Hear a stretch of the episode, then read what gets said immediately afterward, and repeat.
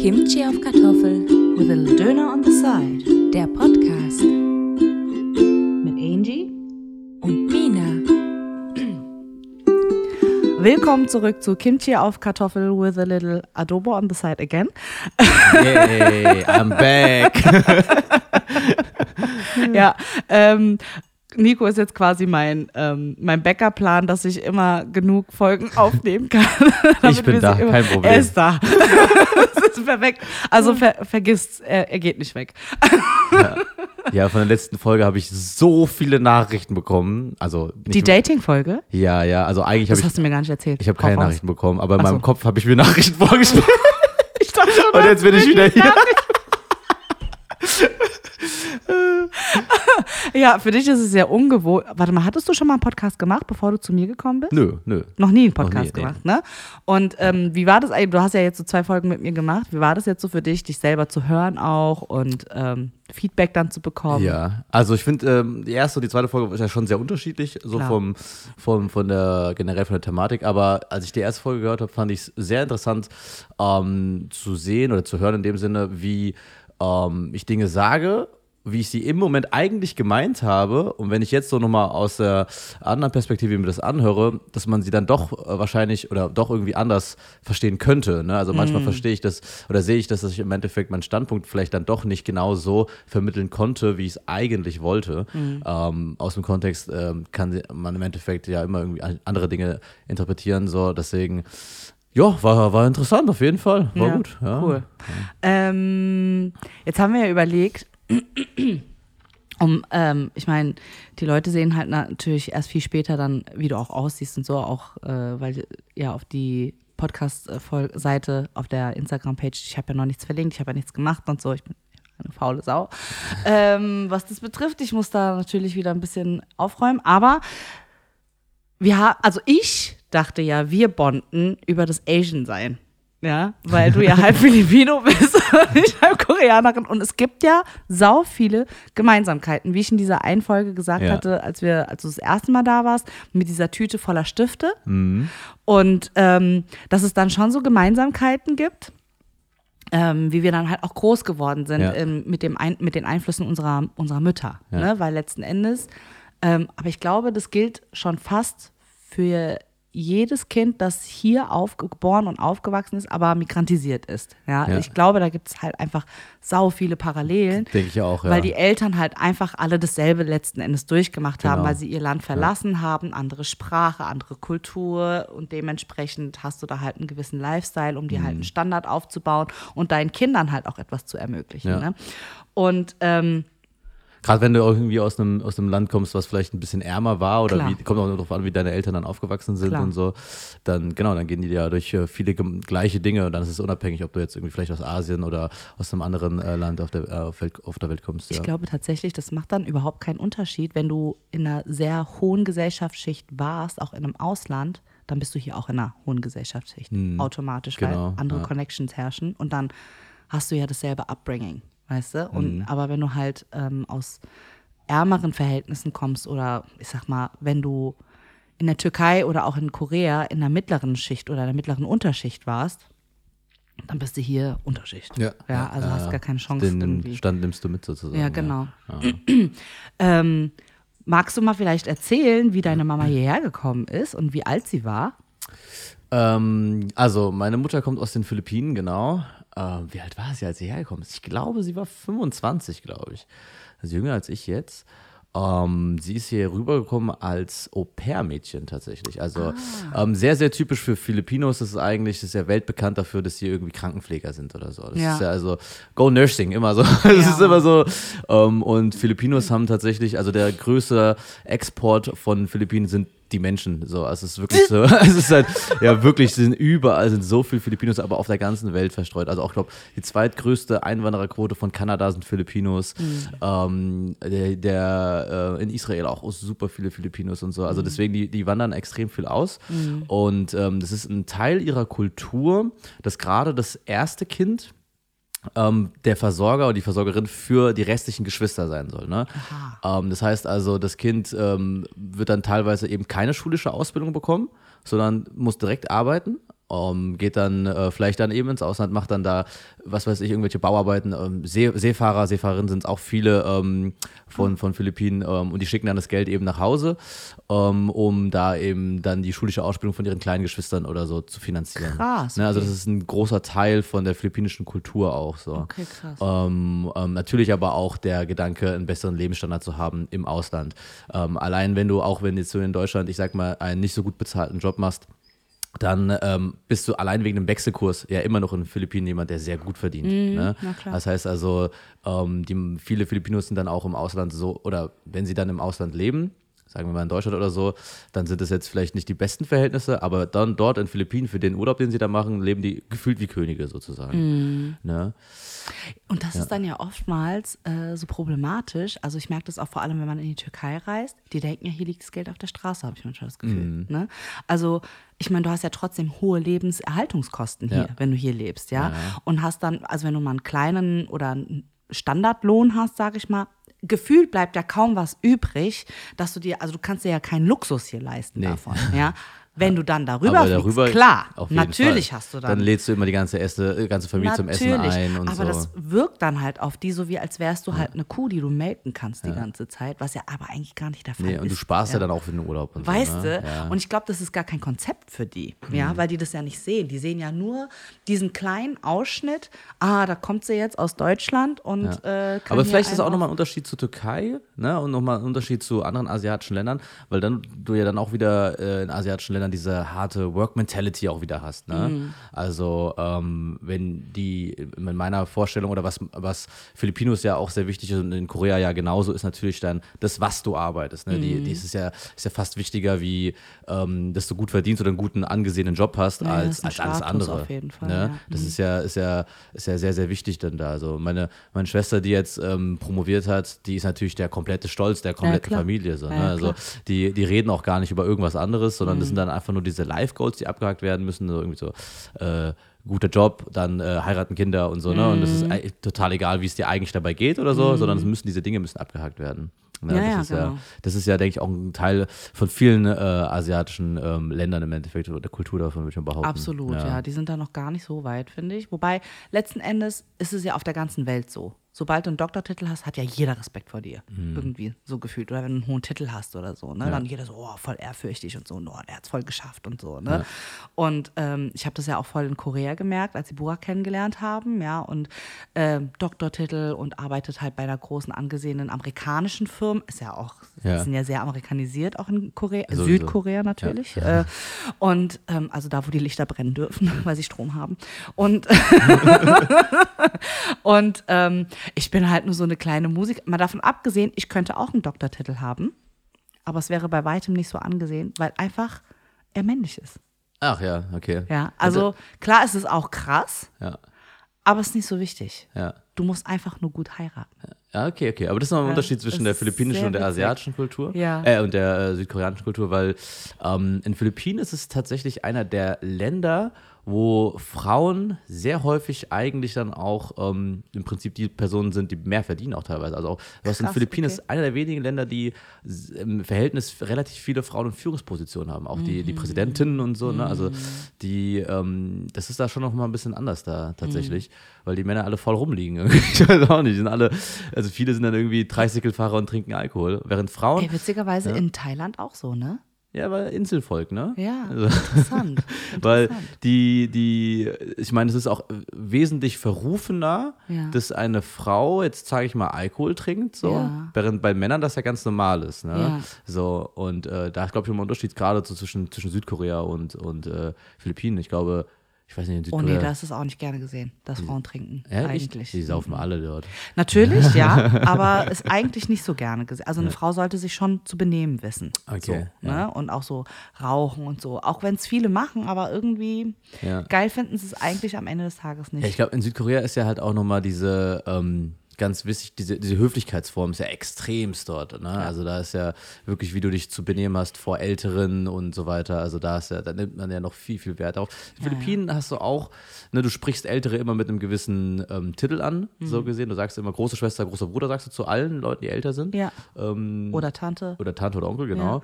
Ähm, das heißt, da und natürlich zu, zu Großeltern und so weiter, aber da Ja. ist ja auch wieder diesen Respektform in der Sprache schon verankert. Ja. So, ne, das Ja. muss man dann schon machen.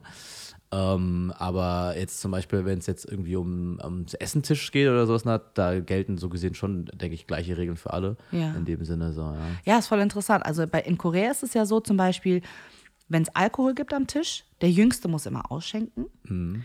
Und du trinkst niemals mit dem Glas zu zum Tisch, wenn du die Jüngste, du musst immer dich wegdrehen. ver- verdrehen, ne? Genau, Also und die- verdecken, auch am verdecken, ja. Mhm. besten, ja, dass man es quasi nicht sieht, so, Ja. ne? Und auch der Älteste fängt an zu essen, bevor alle anderen essen. Ja. Zum Beispiel, das sind so kleine Benimmregeln, die man halt so hat, ne? Mhm. Ähm, sowas habt ihr gar nicht, ne? Ähm, da ist es tatsächlich so, dass äh, zumindest in meiner Familie so, dass es sehr viel Wert darauf gelegt wird, auf jeden Fall, dass die, ähm, die Großeltern, Hm. dass die auf jeden Fall erstmal komplett versorgt sind. Aber ich glaube, das ist, ich, würd, ich weiß nicht, ob das jetzt auch in der deutschen Kultur, kann ich mir das aber auch schon vorstellen, dass man einfach, kommt drauf an, bei einer deutschen Familie war eigentlich, wobei meine Oma eigentlich immer Also die glaub- Person war, die für die, die das Ja. Essen äh, serviert hat Ja. oder so, aber es wird immer darauf ähm, Wert gelegt, dass die Person, dass die, dass die, die Oma im Endeffekt gut sitzt, ne? Also, Ja. dass sie, dass sie alles hat, so, du bringst dir den Teller, Tisch, äh, ähm, Glas, Wasser und so weiter. Ne? Ähm, also das, das, das Respekt vor dem Alter sehr, sehr hohen, und, äh, einen Mhm. hohen Stellenwert hat. Dann da. Ja. Und sind immer die Jüngeren, die kommen müssen und immer die Jüngeren, Fall, die ja. Kommunikation suchen. Um Gottes Willen, man streitet sich mal. Hm. Muss immer der Jüngere kommen, egal ob du Schuld hattest oder nicht. Sowas wie toxisch gibt es nicht Gibt's im nicht. Nee, Wortschatz. nee, da gibt's noch, noch andere Probleme. So. Traumata gibt es auch nicht. ja, also, das ist schon sehr interessant auf jeden Fall, ja. Mm, Mich wird ja, also, ich finde ja, Nikos Äußere ist ein Blender. weil er ist white as shit. Ja, also anscheinend sehe ich ähm, auch, auch asiatisch aus. Ich glaube, es ist ihm gar nicht die meiste Zeit so bewusst. Es sei denn, morgens, er guckt in den Spiegel und denkt, oh, stimmt. so viel dann. Ja, also ähm, ich bin ähm, großgezogen worden von meiner Mutter und von meiner deutschen Oma in erster Genau. Linie. Und ähm, habe aber auch zu meiner deutschen Familie einen sehr engen Mhm. ähm, Bezug, ähm, ein enges Familienverhältnis und äh, dementsprechend mehr oder weniger sehe ich mich so gesehen komplett deutsch an in dem Mhm. Sinne. Ne? Natürlich hat aber ähm, ein, ein großer Teil von mir eine Wurzel in den Philippinen. Also wir, Ja. haben, wir haben damals als Kinder alle zwei Jahre sind wir zum Beispiel immer für die kompletten Sommerferien auf die Philippinen geflogen. Ne? Dann waren wir komplett sechs Wochen dort. Und klar ähm, gibt es gewisse Dinge, die ich die ich wegen meiner Mutter eben äh, gelernt habe oder ähm, wo ich gemerkt habe, oh, das ist dann doch anders wie bei anderen Leuten zu Hause, äh, wie bei uns. Zum Beispiel, dass es bei uns halt jeden Tag Reis gibt oder sowas. Ja, Mann. Muss. Ja, also wenn ich jetzt irgendwie früher, wenn dann irgendwie Freunde zum Grillen äh, zu Hause waren, ähm, dann haben die gesagt, zum Grillen gibt's Reis? Hä, das, das passt doch gar nicht. Hä? Was? Natürlich. Reis passt zu allem. Sorry, was grillst du denn? Natürlich passt es. Ja. ja, also das sind dann so Momente, sage ich jetzt mal, wo, Mhm. wo mir dann bewusst ist, dass ich nochmal eine ganz, eine, eine, eine ganz andere Kultur habe. Um, und ja, natürlich dann auch teilweise gewisse, ja, ein gewisser Humor, würde ich jetzt auch mal behaupten, Mhm. ähm, der, der dann nochmal anders ist auf jeden Fall. Mhm. Ja.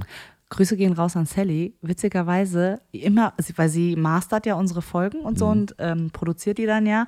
Und sie hat gemeint, ey, ich weiß nicht, also ihr habt euch ja nie kennengelernt, Ja. Sally und du, ne? Irgendwann wird dieser Tag kommen. Ja. Aber ähm, sie meinte so, ey, der Nico erinnert mich so krass an alle meine Filipino. Der hat einfach gleichen Humor und er redet genauso wie die. Alle Filipinos, die sie kennt, die halt auch so halb deutsch oder ich glaube hier aufgewachsen sind oder philippinischen Background, Ja. Original dasselbe. Anscheinend scheint Das da ist ja, ja schon da irgendwas. wirklich- irgendwas ist da ja schon Muss mit den, sollte, ja, Filipinos ja, so, auf ne? jeden Fall. Also, ähm, ich meine, ich habe ja dann in den Ferien natürlich auch mal viel philippinisches Fernsehen gesehen und auch Mhm. den Humor, den wir da mit meinen Cousins hatten und so.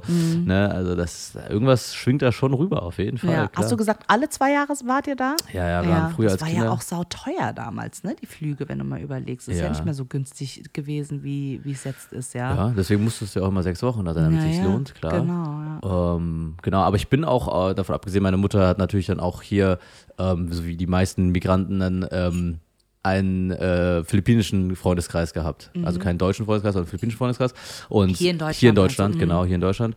Und die haben natürlich auch alle Kinder gehabt, die dann im ähnlichen Alter waren wie ich. Das heißt also, wenn irgendwie Fa- Familienfeiern waren oder Wochenends oder sowas hat, habe ich auch viel mit philippinischen Kindern auch ähm, Kontakt gehabt. Ich hatte natürlich in der Schule, ich sag mal, 95 Prozent Deutsch, sage ich jetzt mal, äh, mein, meine Freundeskreis.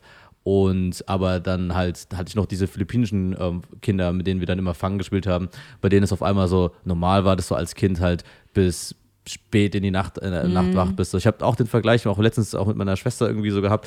Ne, also wenn du jetzt irgendwie auf Familienfeiern bist oder irgendwo Party, irgendjemand macht Party und dann werden alle eingeladen, so mit den Kindern.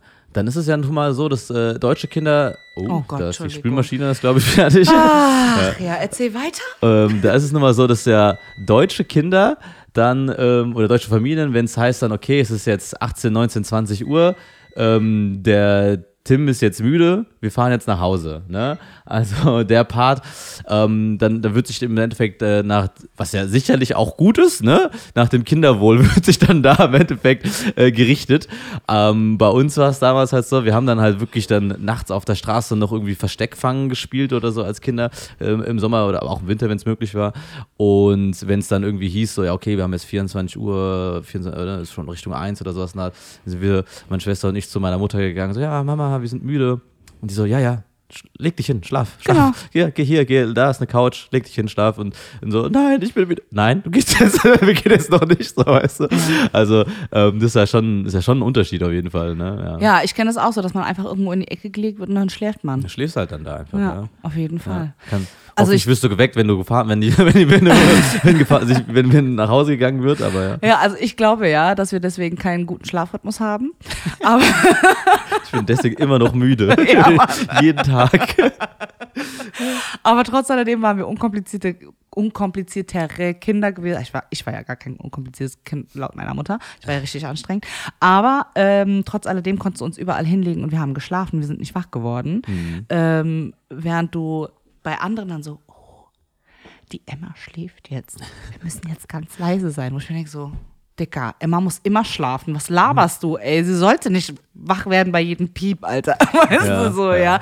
Und ähm, ja, aber das ist halt, das ist schon, das ist schon sehr interessant, dass es und dass sich das auch über die Generation jetzt noch so ähm, vorzieht, ne? Also ich, wenn du auf äh, türkischen Hochzeiten bist, oder das same.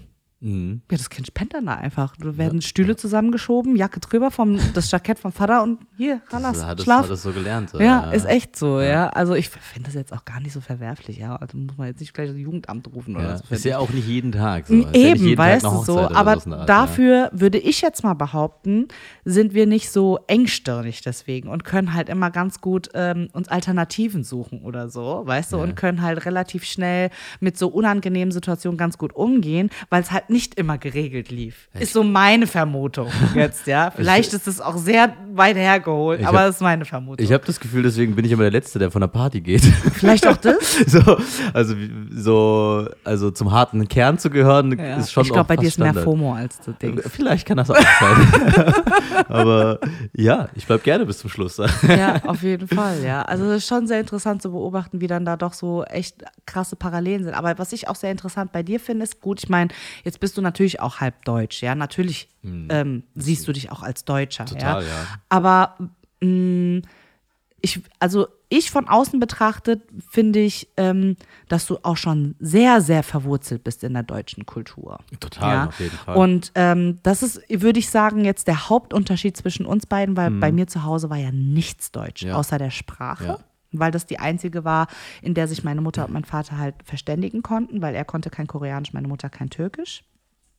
Und ähm, das war dann, wie gesagt, die Sprache, in der wir uns äh, alle unterhalten haben. Aber trotz alledem, also wir haben ja, ich würde sagen, zu pff, 95 Prozent der Zeit Koreanisch gegessen.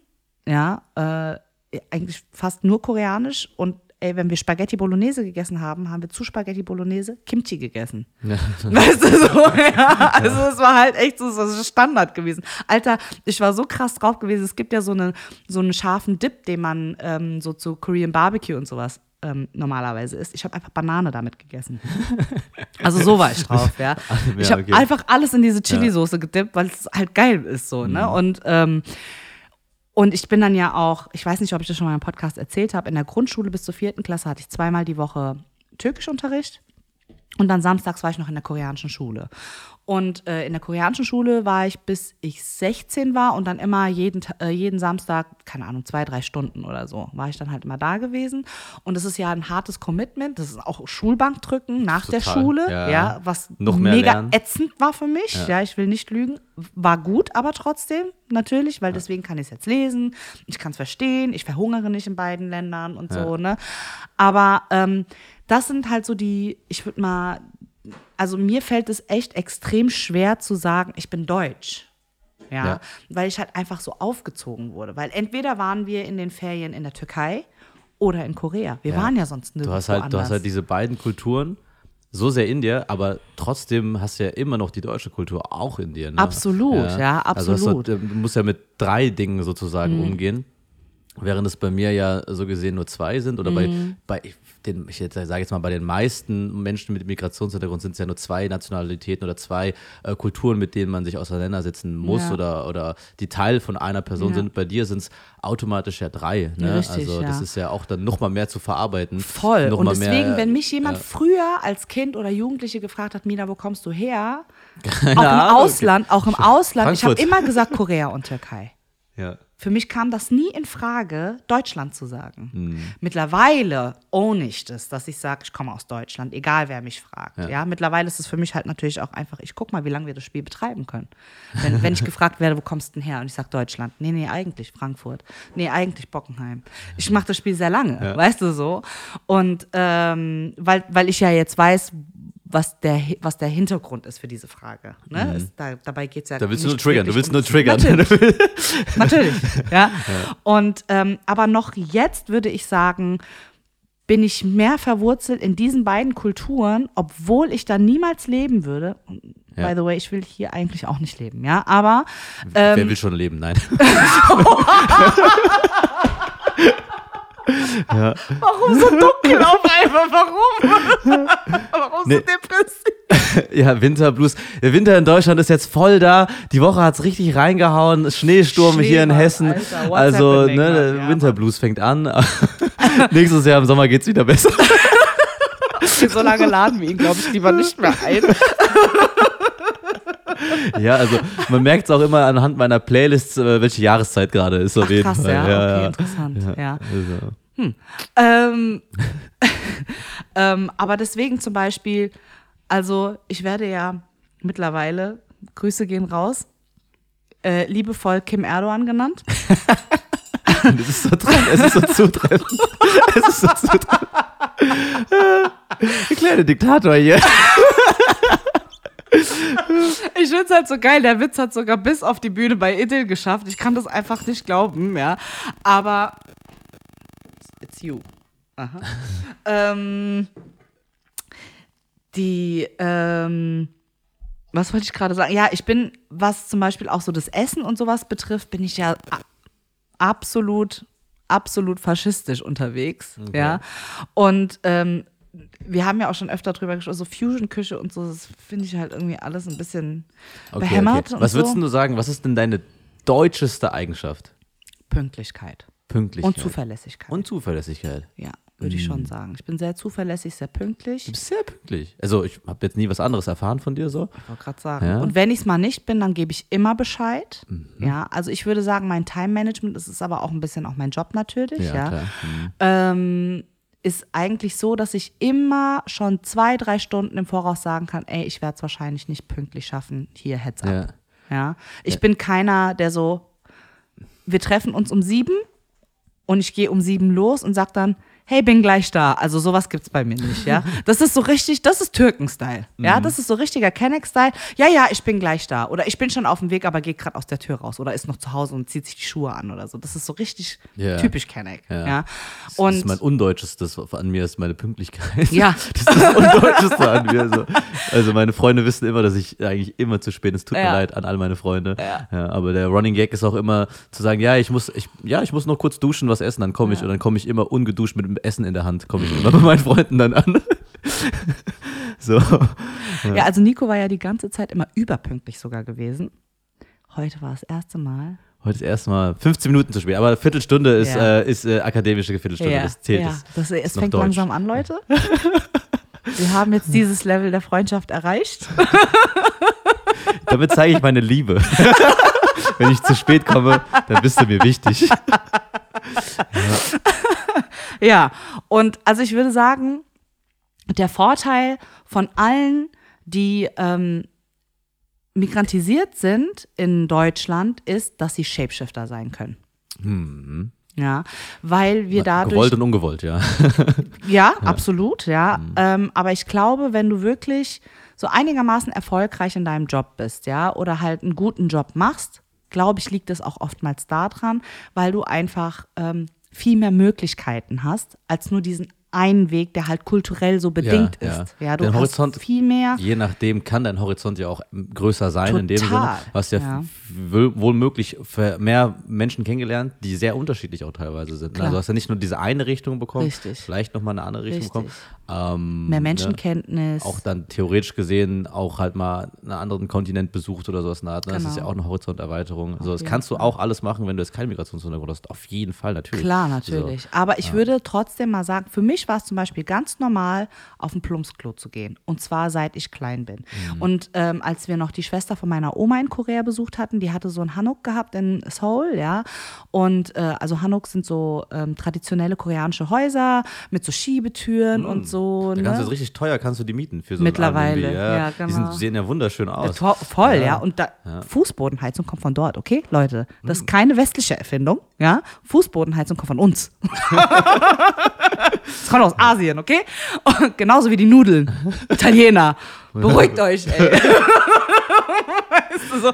Und als wir da in dem Hanok waren, da gab es keine Toilette im Haus. Da bist Ja. du dann, hast du erst bist du raus, hast du deine Schlappen angezogen, bist dann in, äh, zum Klo außen, dann hast du da deine Schlappen angezogen und bist dann da und bist aufs Plumpsklo gegangen, Ja. weißt du so. Das war für mich ganz normal gewesen, ja. Auch bei meiner Oma in der Türkei, dass die ein Plumpsklo zu Hause hatte. Das war ganz normal. Und dass du dir deinen Arsch wischst, Alter. Also beziehungsweise wäschst, ja. Ja. Ja, ist das den Philippinen auch so, ja. Ja, ist super normal, weißt du. Deswegen sind es für mich überhaupt keine Konzepte zu sagen so, eh, äh, Plumpsklo, äh, und so. Ja, ich setze mich auch lieber auf die Klobrille. Ja, grundsätzlich. Ist natürlich jetzt, bequemer. Jetzt in Südkorea hast du ja die krassen äh, Kloschüsseln aus, aus Japan so. Da ist ja was anderes. Sag Mit, das äh, nicht. Wir ja. haben nicht in Korea Kloschüsseln aus Japan, wir haben Kloschüsseln aus Korea.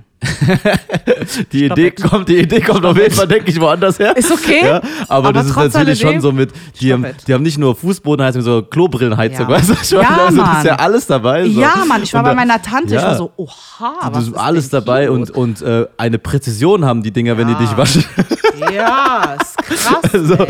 ja, also wenn es jetzt nicht so ultra krank teuer hier im Westen wäre, würde ich mir auf jeden Fall sowas zulegen. Auf jeden Fall.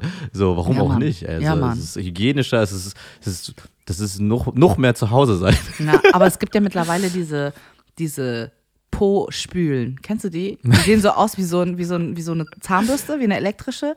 Und kannst du, kannst du da an deinen Popo halten und kannst dir den Po Ah, okay, waschen. okay, Ja. okay. Elektrische Zahnbürste, also. Ja, genau. ich verstehe, okay. ja, das ist total witzig. Aber ähm, wegen Shapeshifting auch, ne? Weil du mich ja gefragt hast, was ist so das Deutscheste, dann würde ich sagen, Respekt vorm Alter und Höflichkeit sind bei mir die koreanische Seite, die extremst ausgeprägt ist. Und meine Warmherzigkeit und meine Gastfreundlichkeit aus der türkischen Kultur. Also das heißt, es ist schon alles sehr in mir drin. Also Ja. jeder sagt es auch. Und je nachdem, was ich in der Küche koche, bin ich dementsprechend. Okay. Ja. Da, dass du dann darauf achten. Wenn du wenn du Deutsch kochen würdest, was, was ist denn ein typisch deutsches Gericht, was du machen würdest? Kannst Weihnachtsgans. Weihnachtsgans. Oh. mit äh, Kartoffelklößen und Rotkohl. Mm. Also alles from scratch natürlich auch. Mhm. Ja, das ist sehr deutsch, was ich koche. Und Spätzle mache ich halt auch manchmal, wenn ich da Selbst dann auch reingehackt und so, Ja, natürlich. Siggi. Das ist mein, mein, mein richtiges Soulfood für mich, ist auf jeden Fall Spätzle. Ja, hast du schon mal gesagt, Ja, ja. ja. Und das ist halt auch, das finde ich auch total interessant, weil das ist für mich eines der wichtigsten Fragen. Kannst du mir bea beantworten? A, Musik, was hörst du am liebsten? Und was ist dein Comfort Food? Ja. Ja, können ja mehrere Sachen sein, aber du musst es mir benennen können. Ja, weißt bei, du? mir- bei mir kommt ähm, Und bei dir Spätzle kam halt, sofort Spätzle, weil es von der Oma Weil es von meiner ne? Oma war, genau. Deswegen, die hat, äh, die hat die immer zu Weihnachten gemacht oder irgendwie zu besonderen Anlässen, weil es natürlich voll die Super Arbeit ist. Ne? Also, ähm, wenn man die selbst da, da äh, reinhobelt und so. Ne? Also von daher. Fall. Äh, meine Schwester kann die aber auch sehr, sehr gut. Jetzt, die, hat das, die hat sich das zum Glück das Rezept und hat oft genug neben mir in der Küche gestanden. Ja. Ähm, das habe ich äh, leider verpasst. Ähm, Kann man ja ich, alles lernen. Kann man ja alles lernen, aber ich bin auch einfach kein Foodie und ich Ja. bin auch kein niemand, der gerne in der Küche steht. Ja. So. Also, Beziehungsweise ja. du isst ja schon gern und du kannst auch sehr gut unterscheiden, ob etwas wirklich gut ist oder halt, ja, ist halt Standardessen oder ist halt Essen. So. Ja. Das kannst du ja schon unterscheiden. Ja, ich würde sagen, ist okay. Das ist mein okay. ist okayes Essen, ist gut. Also Und als sonst- wir zusammen ja. im Don Juan Markt waren, Ja, da, da die, die so, Rinderbrühe war, hört ihr die Stimme? die war Ah, gut. Ja. Ja. So. ja. ja, außerdem, weil ich dann halt auch einfach verglichen hatte. Ich war, ich war, als ich dann eine Woche später auch wieder in Berlin war, war ich bei einem anderen Thailänder und in der, in der Thailänder der, oder Vietnamesen? Äh, Vietnamesen. In der gleichen Woche waren wir auch hier in Frankfurt ja bei einem Vietnamesen. Richtig. Da war die Da war Rinderbrühe auch. Da war die Rinderbrühe aber nicht so gut, wie sie in, in Berlin war. Ne? Siehste? Und das kannst du ja auch rausschmecken. Und dann waren wir aber in Berlin auch wieder bei einem Mhm. Vietnamesen. Und dann hatte ähm, ein Kollege, mit dem ich da war, eine äh, Rinderbrühe, äh, nee, keine Rinderbrühe, aber eine äh, Suppe gehabt und die war halt vegan mit Tofu und so. Mhm. Ähm, und äh, das war auch eine klare Brühe, aber die hatte einfach nicht, das konntest du nicht vergleichen, diese Intensität. einfach nur weil- diesem- nach Wasser geschmeckt Ja, das war schon natürlich, hat es seine Gewürze drin gehabt und so, war viele Gewürze, aber du kannst halt einfach, wenn da irgendwie, da in, beim Don Swan Center waren da wahrscheinlich Knochen in diesem Topf drin, die sind seit noch nie, der ist noch nie gewaschen worden, dieser Ja, Topf Mann. wahrscheinlich, weißt du, der ist so, seit zehn Jahren ähm, werden da Kochen Länger. irgendwie aufgebrüht Länger. oder so, Ja, weißt ja, du? Also da ist ein, ein, eine Geschmack und Intensität drin, die kannst du einfach nicht, nicht imitieren oder kannst du nicht nachmachen. absolut. Nirgendwo auf der Welt höchstwahrscheinlich, weil in diesem Topf wahrscheinlich schon Dinge drin waren, so, das willst du gar nicht wissen. So. Und der wird einfach nicht, ja, der wird aber nicht gewaschen und so. Und das ist natürlich ein, ein brutaler Geschmack gewesen. Naja, also, auf jeden Fall. Äh, ähm, der Tipp äh, für, für, für alle Leute, die in Berlin sind, geht zu diesem Don Swan Center. Ich sag schon seit Also- wie vielen Folgen. Ja. Und ich finde das, also wir haben ja einen Kumpel von, von Nico dort ja. getroffen. Grüße gehen raus an Bahadir. Viele Grüße. Ich kann es nicht glauben. Er war einfach das erste Mal mit uns da. Mhm. Das allererste Mal. Und wie viele Jahre lebt er schon in Berlin? Ja, so vier, fünf, glaube ich. Vier, fünf Jahre. Wie kann man vier, fünf Jahre ohne den Don, das Don Juan, Don Juan Center leben? Ich verstehe das nicht. Und das Allerbeste ist, dass er noch sein Gym genau gegenüber vom Don Juan Center hatte. Ja. Über eine längere ja. Zeit. Und einfach Das- nicht. Das ist das beste Post-Workout-Meal. Ja, aber der ist halt auch ein bisschen verpeilt, ne? Ja, aber ich liebe ihn, ja. It's okay, it's okay. Aber jetzt Ja. kennst du es ja. Ja. Grüße gehen raus. Grüße War ja nicht dann auch relativ. Der äh, war dann eine Woche, der war eine Woche später, glaube ich, nochmal mit seiner, mit Ja. seiner Freundin oder Verlobten da. Und ähm, ja, aber ich meine, als wir ihn abgeholt haben und hingefahren sind, hat er schon, du hast ja schon in den ersten fünf Minuten gemerkt, wie verpeilt er ist Ja, eigentlich. Mann, ich habe gemerkt, das funktioniert einfach nicht. ist so- wir, wir, dann, ja, wir fahren los, wir fahren los im Auto, er sitzt neben mir. Beziehung, beziehungsweise, das fing ja schon eigentlich in der CrossFit-Box an. Ja. Und da habe ich gemerkt, so, also egal, was ihr kommuniziert habt, er hat es nicht verstanden gehabt, ja. Und dann dachte ich mir so, als wir dann im Auto saßen und losgefahren sind, er hatte gemeint, er wüsste den Weg dahin. Ich dachte mir so, mm, ich mach mal trotzdem Navi an, unauffällig hinten auf der Rückbank und guck mal, was jetzt passiert. Er hat die erste Linkskurve verpasst und ich so, hätten wir nicht hier nach links gemusst? Oh, stimmt, du hast recht. Nico dann so voll den U-Turn gemacht. und ich dachte so, ich übernehme dann ab hier das Ruder, ne? und dann sind wir mit dem Navi durchgefahren. ja, ja, der, wir hatten halt ein intensives Gespräch auch, also. Ist ja auch voll okay.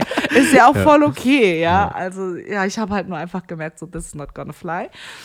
Ja, Und ähm, ja, naja, okay. Ja, kommen gut. wir zurück. Zum Being Asian, ja. Ja. also du würdest sagen, was ist dein, was ist dein ähm, deutsches, deine deutscheste Angewohnheit und deine philippinischste Angewohnheit?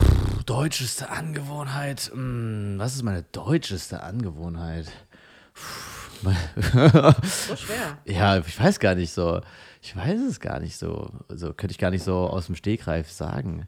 Weil Also Pünktlichkeit ist es Pünktlichkeit nicht, das ist es auch. sagen. Was sind, denn, was sind denn so typische deutsche äh, Angewohnheiten? Zuverlässig, Zu- geizig, Ich sagen- zu genau. Zu genau bin ich eigentlich auch nicht. Ähm, zuverlässig bin ich in gewissen Dingen, gewissen Dingen. Also wenn man, wenn man mich wirklich braucht, bin ich voll für meine Freunde da. Zu Kann ich 100 voll unterschreiben. Zu 100 Prozent. So. Also da, was das angeht, bin ich zuverlässig. Aber wenn ich jetzt irgendwie irgendwie Dinge für dich erledigen soll, kann sein, dass ich das vielleicht nicht als allerbestes mache. Aber wenn ich weiß, es ist jetzt sehr, sehr, sehr wichtig, dann bin ich auf jeden Fall. Mhm. Du brauchst 100%. immer diesen, diesen Ja. Druck, gell? Ich, ja, ich brauche immer diesen Druck so. Deswegen, das ist äh, so, so die Sache. Du bist auch so ein Last-Minute-Typ, ne? Mein ganzes Leben schon, auf jeden Safe, Fall. ja, ich habe meine, meine Das ist Bachelorarbeit. richtig Kenneck. Ja. Meine Bachelorarbeit, die musste ich online abgeben und äh, ich hatte bis ähm, 24 Uhr Zeit. Ich habe die um 23.50 Uhr habe ich die hochgeladen, so auf jeden Fall. so, Geil. so. Feier ich. Also ich, also was meine akademische Ausbildung angeht, war es eigentlich immer so. Ich habe angefangen mit einem mit einem Ding, also mit, was weiß ich, Lernen oder sowas Art, habe dann gemerkt, okay, ich brauche so und so viel lange, so und so lange, bis ich alles weiß. Ne? Also ich habe so einen groben Überblick jetzt. Ähm, wann schreibe ich die Prüfung? Okay, was weiß ich, in vier Wochen. Ähm, ich bräuchte, um das alles zu verstehen, denke ich so um die vier Tage, intensives Lernen vier Tage. Also werden es auf die letzten vier Tage so Ja, gedrückt. So. Ja. Ich könnte es jetzt schon alles entspannt vorher machen, aber ich weiß, ich brauche eigentlich nur vier Tage und deswegen wird es auch ausgekostet. Also Ja.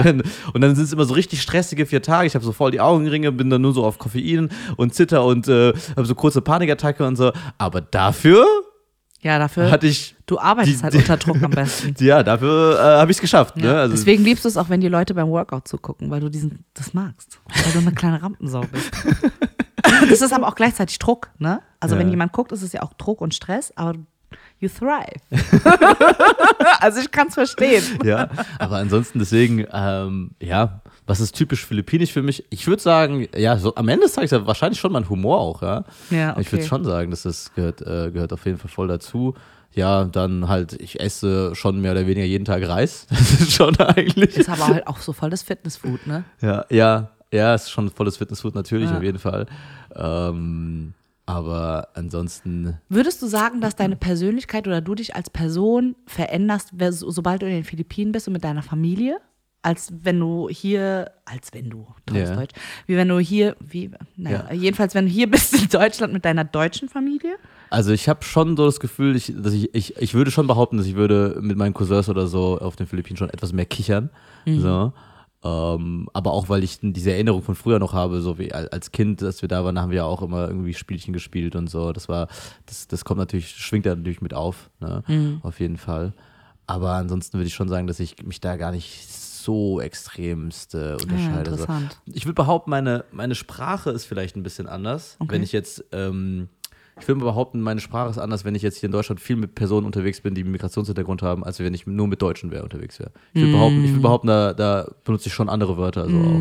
So, das ist, glaube ich, ein, wo ich merke, dass ich mich Was auch wieder. Shapeshifting ist. Ja, Shapeshifting Ne? ist und, Ja. und auch eine gewisse Form, ja, wenn man so über nachdenkt, ja schon auch irgendwo Rassismus am Ende des Tages. Ist So. es oder ist es einfach, meine Frage wäre dann nämlich, wo fühlst du dich wohler? Ich fühle mich immer wohl. ja? ja, ich weiß gar nicht. Also ich habe ja auch mehrere Persönlichkeiten. Ja. Ne? Ich habe die Business-Persönlichkeit Ja. und in diesem Bus Business-Ding, wenn ich mit meinen Jugendlichen bin, bin ich anders. Zum Beispiel in der Förderschule, ist ja auch Business. Ja. Aber in der Förderschule rede ich anders mit den Jugendlichen. Gut, muss ja auch eine andere Po- Po- Person sein. Ne? Also muss Richtig, ja auch, ja. Ja auch eine andere Person. Wie mit dann. den, ich sag mal, Taunus-Jugendlichen Mhm. Oder mit den Taunus-Erwachsenen. Ja. ja, klar. Ja, natürlich habe ich ja ganz andere Persönlichkeiten. Und wenn ich jetzt in einer deutschen Freundesgruppe bin, was eigentlich nie, habe ich eigentlich gar nicht. Doch, mich. Nein. Ich mache dich zum richtigen Kenneck. Vergiss es einfach. Vergiss es, du hast verloren an dieser Stelle. Ich werde das hier Ah, übernehmen. Wir werden sehen, wir werden. Aber wenn ich jetzt so verhäuft mehr mit, mit, mit Deutschen bin, rede ich auch auf jeden Fall anders. Ja. Ähm, aber merke dann, dass ich da auch irgendwie in eine Rolle schlüpfe. Also wenn ich so mit meinen Freunden wirklich ganz privat bin, ja, mit meinen Klicken und so oder auch mit dir, bin ich am meisten ich. Mhm. Würde ich jetzt sagen. Ja, ich meine, ich, ich als, als, wenn ich als Coach auftrete, bin ich schon natürlich immer ein bisschen anders. Absolut, aber ich, ist ja klar. aber ich versuche, muss ich sagen, eigentlich überall das, das abzulegen, Mhm. in irgendeine, ich sage jetzt mal, Rolle zu schlüpfen oder so. Also Ich versuche das immer mehr irgendwo abzulegen, ähm, auch wenn ich jetzt, was ich, irgendwie auf Social Media auftreten wollen würde oder so aus einer Art, ähm, weil ich mir am Ende des Tages denke, ne, man, man muss ja in diese Rolle schlüpfen, um der anderen Person ja dann zu gefallen in dem Sinne. Und das will ich halt irgendwie ablegen, weil ich mir dann denke, so, take it or leave it, ne? Also irgendwie dann, wenn du mit mir so nicht klarkommst, dann werde ich mich auch nicht unbedingt jetzt großartig irgendwie verbiegen wollen oder so. Deswegen, Ja, wobei dein, dein professionelles Ich ja schon anders sein sollte als dein privates Ich, finde ich persönlich. ja, oder dein privates Ich wird professioneller. ja. Nee, aber Weil- ich denke mir halt auch so, ich, ich meine, ich bin, ich würde sagen, privat bin ich, ich sollte, denke ich, genauso lieb wie jetzt äh, jemand äh, als, als Coach oder sowas in der Art. Mhm. Ne? Wobei ich fast als Coach schon teilweise noch strenger sein muss eigentlich. Ja, stimmt Mhm. eigentlich. Eigentlich bin ich als Coach bin ich schon eigentlich. Ja, ich finde auch, dein Ton bin ich, ist bin auch ich, ja, ich bin ja schon mehr. Military-Style eigentlich, muss Ja. ich schon sagen. Ja, Ja. Auf jeden Fall. Ja. Ja. Also finde ich auch gar nicht schlimm, ehrlich gesagt. Hm. Ja, dass man mehrere Persönlichkeiten dann letzten Endes hat. Weißt Ja. du, so ist ja auch irgendwie. Und dann kommst du natürlich auch nochmal zum Thema Humor, ne? Mit, mit gewissen Leuten weißt du, du kannst auf jeden Fall Witze machen und bei anderen Leuten weißt du, oh, oh, oh, oh, das ist Grenzüberschreitung, so, ne? Du hast ja auch diesen dunklen Humor und du weißt genau, du guckst auf Instagram so ein Video und siehst, oh, das ist richtig dunkler Humor. Das kann ich allerhöchstens einer Person in meiner Freundesliste schicken. und den schickst du das dann so. Ne? Oh, der Humor trifft den und den und Ja, du sortierst so diese Reels, sortierst du so, auf wem kann ich was Fall, schicken und auf alles. Ich würde zum Beispiel sagen, in der Hinsicht habe ich schon einen sehr breit gefächerten Humor. Ja. Aber ey, wenn ich meine deutschen älteren Kunden abholen will, Hm, Die, kann, ich, die will ich gar nicht abholen. Das geht. naja, mit Humor kriegst du ja alle. Ja, weißt du? ja, gut. Ah, ja, stimmt, hast du ja gesagt, du machst ja immer den gleichen Witz. Ich mache ne? immer den Immer den, Witz. und er Ich sag dann funktioniert. immer Alforno und die pissen sich weg. das gibt's nicht. Das ist so geil. Und jetzt das Ganze nochmal Alforno. Alle so, ah, Alforno. Sie sie hat's wieder gesagt. Sie hat's wieder gesagt. Sie hat's wieder gesagt. Jawohl, heute war ein guter Mittwoch. Ja, das ist halt echt geil, ja. Aber es ist ja auch völlig okay. Das gehört für mich irgendwie zur Kundenpflege dazu auch. Weißt du, wie ich meine? Ich ja. deinen Humor schon. weißt du, wie ich meine? Ist halt schon wichtig, ja. Und ich finde es auch immer wieder witzig. Ähm, ich hatte zum Beispiel ein ganz interessantes Gespräch, da war ich ein bisschen länger nach der Chorprobe da mit meinen Chorleuten. Das sind ja auch alles sehr erfolgreiche, ähm, alles deutsche Menschen, ja. Und ähm, ich bin da natürlich der, der Exot, ja. Und ähm, wenn ich dann da über meine Rassismuserfahrung rede oder so, die hängen mir halt regelrecht an den Lippen und die sagen immer, Mina, es war so interessant, was du uns gesagt hast, weil die, jeder nimmt ja was mit, Ja, weißt du so. ja. Es gibt ja auch so Situationen, zum Beispiel, ich habe dir ja davon erzählt gehabt, dass sie sich gewünscht hatten, Do They Know It's Christmas zu singen. Mhm. Und ich hatte überhaupt nicht mehr auf dem Schirm gehabt, um was es da eigentlich geht. Und dann habe ich mir den Text halt nochmal durchgelesen, dachte mir so, ja, das ist nicht mehr zeitgemäß, finde ich so. Ich verstehe damals, Band Aid hat diesen Song aufgenommen, weil er diese extreme Dürreperiode war in, ich weiß nicht mehr welchem afrikanischen, ich glaube, es war Somalia, ich bin mir gerade nicht mehr sicher. Und da sind auch super viele gestorben und so dabei, ja. Aber jetzt sich hinzustellen und Feed the World und Do They Know It's Christmas zu singen, obwohl wie viel Prozent äh, Christen sind in Afrika, finde ich halt ein bisschen weit Plus halt wieder hergeholt. dieses Narrativ, der Weiße muss Richtig, muss wieder Genau, retten ja. und so. Dabei ist er derjenige, der kolonialisiert ohne Ende und eigentlich die Bodenschätze klaut. Nee, das machen wir nicht, ja. Mhm. Und dann habe ich das halt versucht, so diplomatisch wie möglich zu erklären. Habe hab dann halt das Gespräch so angefangen, dass ich verstehe, dass sich das viele gewünscht haben, weil es einfach auch ein schönes Lied ist. Und ich möchte eigentlich hier in so einem privaten Rahmen, der, für sie ist er ja privat, für mich ist er professionell, aber für die ist es ja eine Freizeitbeschäftigung letzten Endes, ja. Möchte ich eigentlich auch kein ähm, politisches Thema aufmachen, grundsätzlich, aber. Und dann habe ich das ganz normal erklärt und dann haben es auch alle verstanden, aber einige waren, glaube ich, auch ein bisschen unangenehm berührt. Ja. ja also so, da ist dann so ein bisschen die White Fragility Blase, weißt du, so wo du Mhm. dann merkst, so, ah, jetzt wird es ein bisschen unangenehm oder so. Das siehst du ja an der Körpersprache. Ähm, viele gehen in Abwehrhaltung dann zum Beispiel, wenn sowas passiert, oder werden einfach sehr still. Ja, Ja. Und andere sagen, okay, nee, kann ich verstehen, ähm, macht irgendwie voll Sinn. So. Ja, da Glaub siehst du dann halt auch, wie. Ja. Ähm, es macht auf jeden Fall was mit das allen. Halt, ne? Ja, ja. Mit, absolut. alle werden das mitgenommen haben. Absolut. Ob sie dafür oder dagegen sind oder so, es macht was auf jeden Fall Genau, absolut, Ja. ja. Und ich finde, das ist dann halt auch eine total wichtige, ähm, äh, wichtige Rolle, die ich dann halt in dem Moment spiele, ja. Und ich bin mir da halt auch sehr bewusst, ja. Und ich habe dann auch eine andere kleine, kleines Gesangsensemble gehabt. Da hat mich zum Beispiel eine gefragt, aber Mina, jetzt muss ich dich mal fragen, warum ist es denn so schlimm, wenn man jemanden fragt, wo er eigentlich herkommt? Und dann habe ich das an einem ganz einfachen Beispiel versucht zu erklären, weil ich finde, wenn man Situationen bildlich erklärt, dann ist es immer ein bisschen einfacher zu verstehen. Ich habe dann gemeint, so guck mal, während du bei mir das Gefühl hast, du müsstest mich fragen, woher ich komme. Jetzt stell dir mal vor, neben mir ist eine Frau im gleichen Alter, kommt aber eigentlich aus Schweden oder Dänemark oder Holland. Du weißt aber nicht, woher sie kommt. sieht aber halt weiß aus. Sie könnte auch eine Deutsche sein. Die würdest du ja auch nicht fragen, woher sie kommt. Mhm. Ah, ja, stimmt. Ja. Also warum hast du das Bedürfnis, es mich zu fragen? Und hat sie kurz reflektiert und hat gemeint, ja klar, natürlich. Das ist dann, weil ich dich irgendwie natürlich kategorisieren möchte. Ja. Und ähm, das ist dann halt, das ist ja gut, dass dann so ein Diskurs stattfindet, ja, dass ich das dann erklären kann und dass es dann halt auch angenommen wird und so. Und deswegen sagen ja auch viele, dass ich dann eine Bereicherung bin, weil sie halt kaum aus ihrer weißen Blase rauskommen. Ne? Weil mit wem kannst du so ein Gespräch denn dann auch führen? Voll, ja. Das kannst du ja nicht. ist für mich halt sehr schwer, das ständig zu machen. ja. Also es ist echt wirklich anstrengend für mich, weil ich mache ja nichts anderes. Und ich habe, bevor wir diese Folge aufgenommen haben, habe ich auch viel über unser Thema nachgedacht, wegen Asian sein und so. So Ja. schön es ist, dass man mit jemandem, der halt irgendwie einen ähnlichen Background hat, bonden kann darüber, merke ich halt auch immer wieder, ich möchte ja so schon fast gezwungenermaßen mit jemandem so bonden, weil es mir ein Gefühl der Zugehörigkeit gibt, weil die mir ja immer wieder abgesprochen wird. Also so schön das Thema ist, so traurig ist es halt auch irgendwie. Und ähm, ich habe dann auch ganz viel drüber nachgedacht jetzt so die Woche und habe dann halt gedacht, so wann habe ich mich denn eigentlich mit diesem Thema wirklich, wirklich befassen müssen, weil diese Woche auch einige Sachen vorgefallen sind und so, ne, wo ich dann halt auch wieder mich hinterfragt habe und reagiere ich zu krass? Und ich finde nein, weil wenn es irgendwie in mir eine Reaktion auslöst, dann hat das ja einen Grund, ja. Und, ähm, und nicht immer, wie gesagt, kann ich halt gleich drauf reagieren. Ich kann nicht immer schlagfertig drauf reagieren. Ich kann nicht immer humorvoll drauf reagieren. Ich, manchmal werde ich halt auch einfach traurig und müde. Ne? Ja. Und ähm, es gibt so Situationen, die habe ich selber noch nicht mal mehr auf dem Schirm. Aber meine Oma zum Beispiel hat mir immer wieder erzählt von einer Situation, wo ich in den Kindergarten gelaufen bin.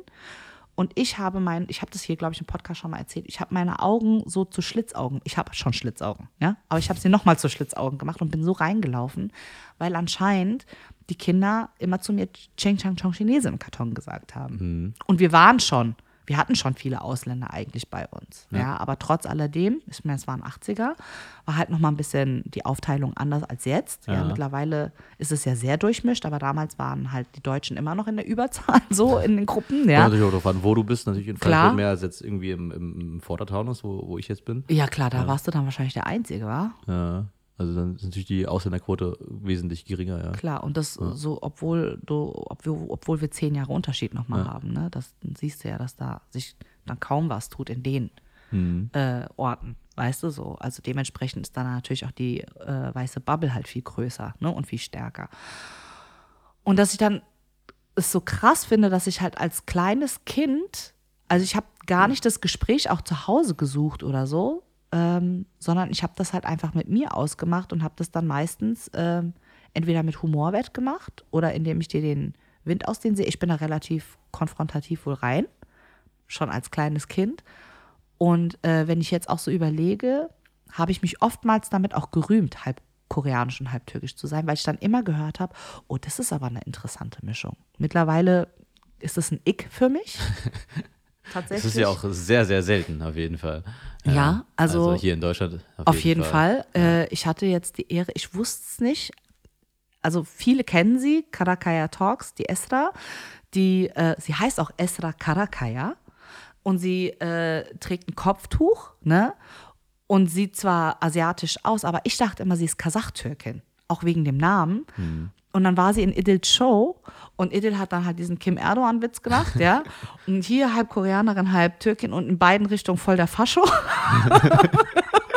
Und in der Pause, sie saß hinter mir, tippt sie mich an, sagt so, bist du die Mina und bist halb Koreanerin und halb Türkin? Und ich so, ja. Und sie so, ich bin auch halb Koreanerin. Ich bin aus allen Wo- Wolken gefallen. Nico saß neben mir und ich nur so, oh mein Gott, noch ein Einhorn. Und dann haben wir uns halt umarmt. Für mich ist das halt so voll. Ganz anderes Bonding. Wirklich, ja, weil ich kenne niemanden sonst, der genau diese Mische hat. Ich kenne noch eine, die ist halb Koreanerin, halb Vietnamesin. Auch krass. Ja, und sie war so das, das Engste, was da dran kam irgendwie. Aber dadurch, dass sie bei ihrer türkischen Mutter aufgewachsen ist, ist sie mehr Türkin als äh, Ja, Vietnamesin. mehr dann, ja. Und, ähm, und bei ihr war das halt so, sie spricht beide Sprachen und äh, bei Karakaya Talks, Mhm, ne? ja, krass. Und äh, ja, und es war dann halt so, ich dachte so, oh Gott, ich muss mehr mit dieser Frau reden eigentlich. Mhm. Ja, ich war auch ein bisschen starstruck, ich bin ehrlich, ja, weil ich kenne sie halt nur von TikTok und Instagram und so, ne? Und für mich ist sie halt so diese, diese Influencer und wie soll ich sagen, POC-Person und so, ne? Und so voll in diesem Aktivismus drinne. Ja, ich Ja. bewundere die ja krass. Ja, seitdem, ich folge sie ja auch seitdem. Du kannst sie ja vorher gar nicht. Ja, das finde ich auch krass, dass Ja. du die nicht kanntest, weil du halt einfach in so einer gar nicht POC-Bubble drinne bist irgendwie. Ja, ich, also, die einzigen, ich habe ja nur wenigen Nachrichtenkanälen, denen ich folge, so gesehen. Ähm, und sonst versuche ich da mich nicht unbedingt so krass damit auseinanderzusetzen. Ja. Kannst du mir erklären, aber warum? Aber es hat was damit zu tun von irgendwie, ich will mich von dem, von dem Leid auch irgendwie so, ne, so Augen zumachen, dann existiert das nicht. Also so ein ganz klares Mhm. Wegducken, so, ne? Ähm, hat auf jeden Fall was damit zu tun, so. Mhm. Weil, ähm, ich meine, ich kann mir auch keinen True Crime geben oder so. Ich finde True Crime total schlimm, Mhm. wenn ich mir das anhöre, was wirklich Leuten passiert und so was. So, es ist, ähm, Ja, aber jetzt zum Beispiel auf aus, ja. BPOC ähm, und Erklär, generell erklär so nochmal dieses POC. People of Color. Danke. Ähm, das, ähm, ich meine, letzten Endes hast du ja auch Migrationshintergrund. Ja, letzten Endes wirst du ja auch irgendwie damit immer wieder Wenn konfrontiert. Apartheit in Deutschland herrscht, bin ich nicht auf der Seite der Deutschen wahrscheinlich. Absolut, ja, Ja. obwohl du eigentlich jedes Recht dazu hättest. Ja. Mehr als ich. so rein rechtlich gesehen. Und ähm, warum du dich da mit dem Thema dann auch so online gar nicht so, so befasst. Ähm, ich muss halt auch sagen, also ich finde halt, ich sage jetzt mal, der größte Rassismus in dem Sinne, der mir widerfahren ist, ist dann auch eher so als in, in der Kindheit und Jugend gewesen so. Und da dann auch, habe ich das auch immer damit verglichen, dass ja, Kinder halt einfach bösartig sind in dem Sinne. Und jeder wurde ja fertig gemacht. Also, wenn es jetzt, wenn es jetzt nicht irgendwie der Migrationshintergrund ist, auf den ich irgendwie bashen kann, sind es ja andere Offensichtlichkeiten. Ne? Du hast irgendwie eine zu große Nase, du bist irgendwie, Zu was dick. weiß ich, zu dick und so weiter. Ne? Also, also jeder hat ja sein Fett abbekommen, so gesehen. Und, ja, und wenn, wenn, wenn ich damals als Kind irgendwie angemacht wurde, bin ich halt auch konfrontiert und habe ich gesagt, ja, dafür bist du halt hässlich oder so. Weißt du, was ich meine? So, so, irgendwie so, man hat ja dann, man hat sich halt gegenseitig fertig gemacht. Deswegen fand ich das auch nie so ähm, schlimm. Auch außerdem, weil ich ja auch von, von anderen Kindern mit Migrationshintergrund ja selbst ja auch irgendwie ähm, beleidigt wurde und dann hat man da zurückbeleidigt. Deswegen fand ich das in dem Sinne nie so schlimm und habe da, ähm, erlebe das ja auch nochmal anders. Und mein, du hast ja auch, du erlebst ja auch, erlebst es ja auch viel im Online-Dating zum Beispiel. So, ne? Und das habe ich zum Online-Dating jetzt noch nie so gesehen erlebt. Ah, wie interessant. So, ne? Also ich glaube, es ist auch nochmal ein anderes Männer-Frauen-Verhältnis. Sowieso, glaube ich. Aber ich finde halt auch diese Frage, ja, also die kommt, die wird auch viel seltener, wird die auch mir gestellt. Wo kommst du eigentlich her? Echt, so, ja? Obwohl du so aussiehst, wie du aussiehst. so, ja, ja, ja, auf jeden Fall. Du kriegst die Frage nicht so oft. Ich krieg die, ich krieg die, ähm, je älter ich werde, desto seltener irgendwie, vielleicht treffe ich weniger Menschen, keine Ahnung, ich weiß es nicht. Aber je älter ich werde, desto seltener habe ich diese Frage gestellt bekommen, muss ich sagen. Ist das so? So. Ja, Ja, ja, interessant. total, auf jeden Fall. Ähm, auch so diese Aussage, ja, zum Beispiel, du sprichst aber gut Deutsch oder sowas in der Art, ne, die du ja auch sehr oft hören musstest, Oh. so, ne? Immer noch? Äh, ja, immer noch. Ähm, die habe ich auch nicht so oft in meinem Leben gehört. So. Aber vielleicht liegt es auch nochmal daran, Unterschied zwischen Mann und Frau und so, kann natürlich auch sein. Ne? Meine Schwester hat gesagt, sie musste das öfters hören. Ah, weißt du? interessant, Ne? Also vielleicht ist da auch einfach nochmal ein großer ähm, Unterschied in dem Sinne. Ja. So, ne? Hm, okay.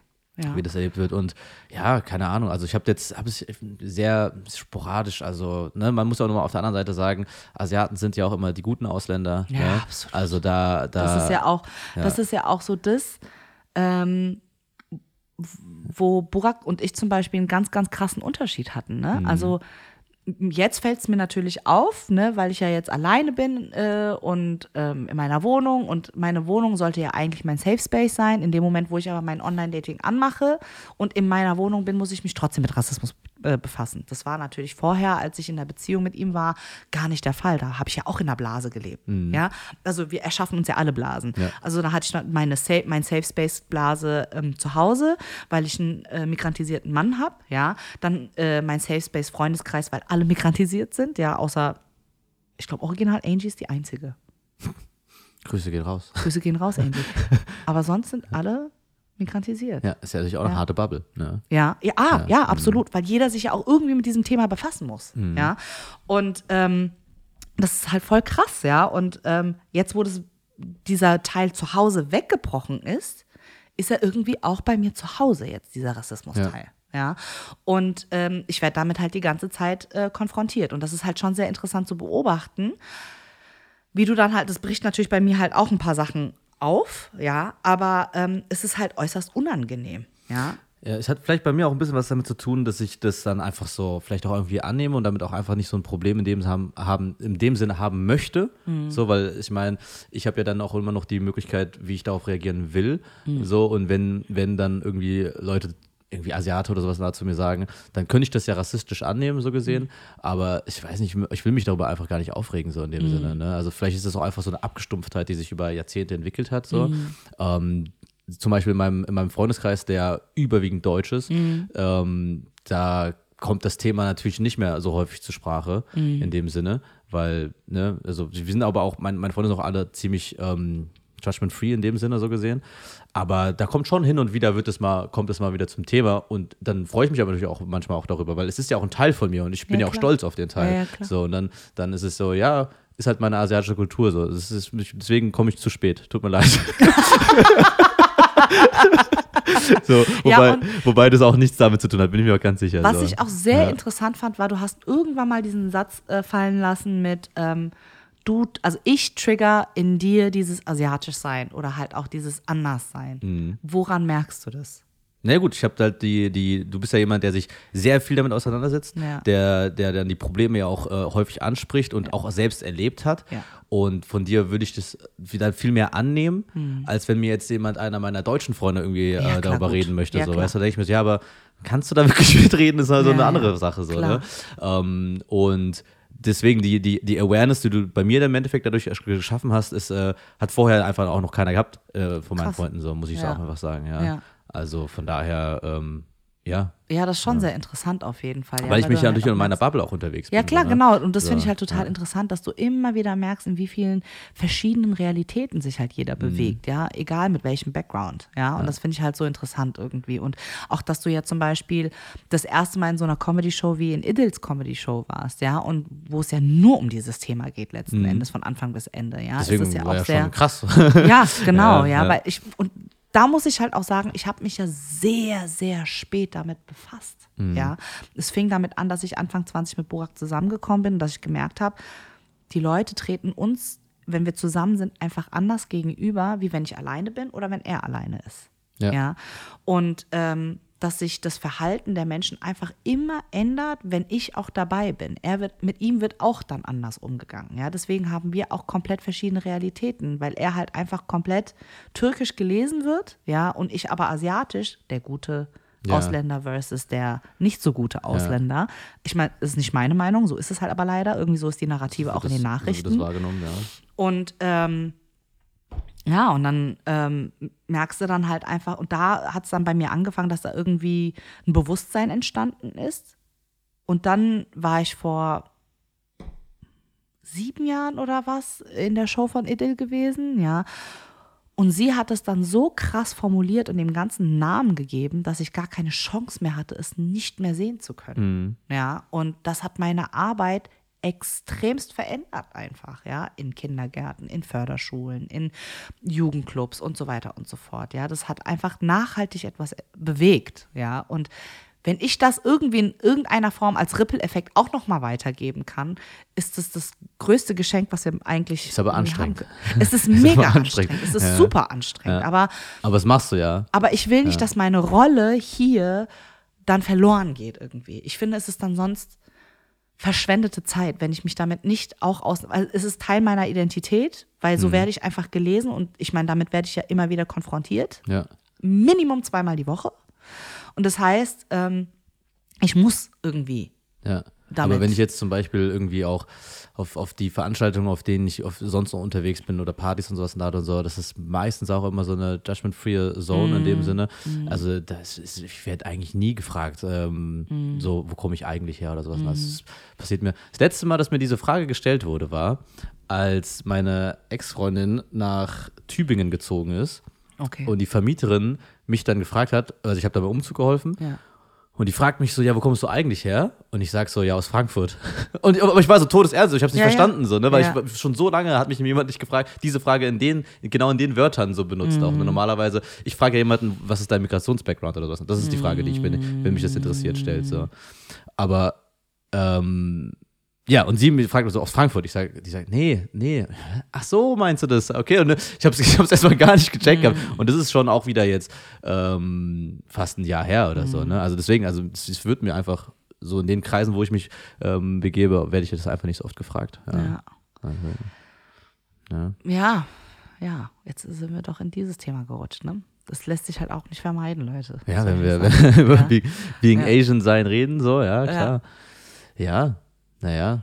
Ansonsten, ansonsten zur philippinischen Kultur kann ich nur sagen, philippinische Kultur ist natürlich auch nochmal extremst geprägt von der spanischen Kultur. Es war 300 Jahre lang, 300 Jahre lang eine Kultur und dann ist es jetzt inzwischen die Neuzeit ist extremst geprägt von der amerikanischen Kultur, weil es halt von, der, von den Amis dann besetzt war äh, nach dem Zweiten Weltkrieg und auch vorher schon zwischenzeitlich mal kurz von den Japanern, danach aber von den Amis wieder kurz.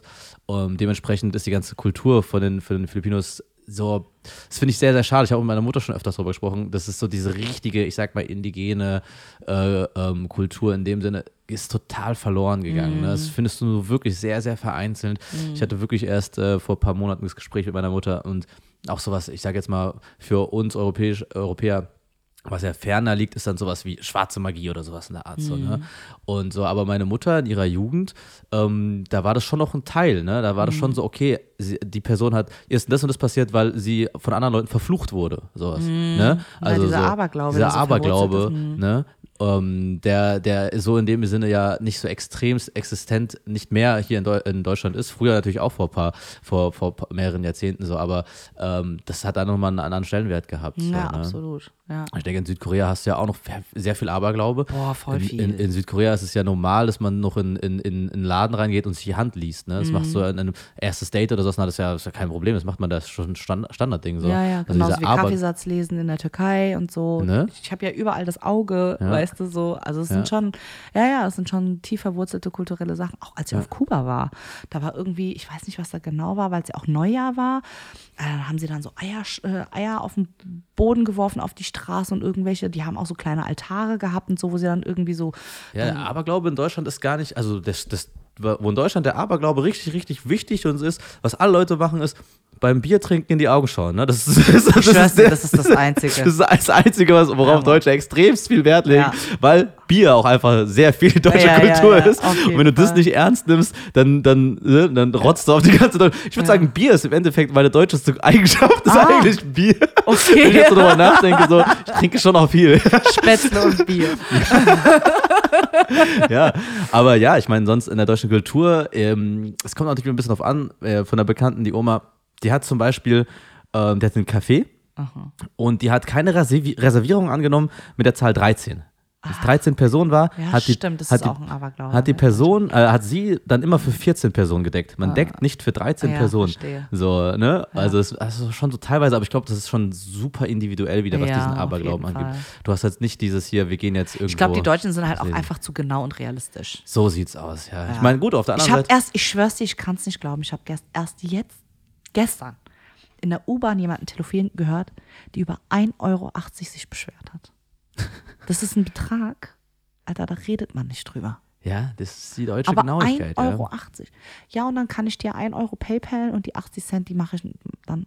Gebe ich dir einen Pfandbons. Ja. Are you fucking serious? 1,80 Euro. Sind wir schon soweit, ja? Ich habe, also Idil hat ja einen Joke darüber, wo sie dann sagt, äh, PayPal äh, 75 Cent, ist das, genau das war das.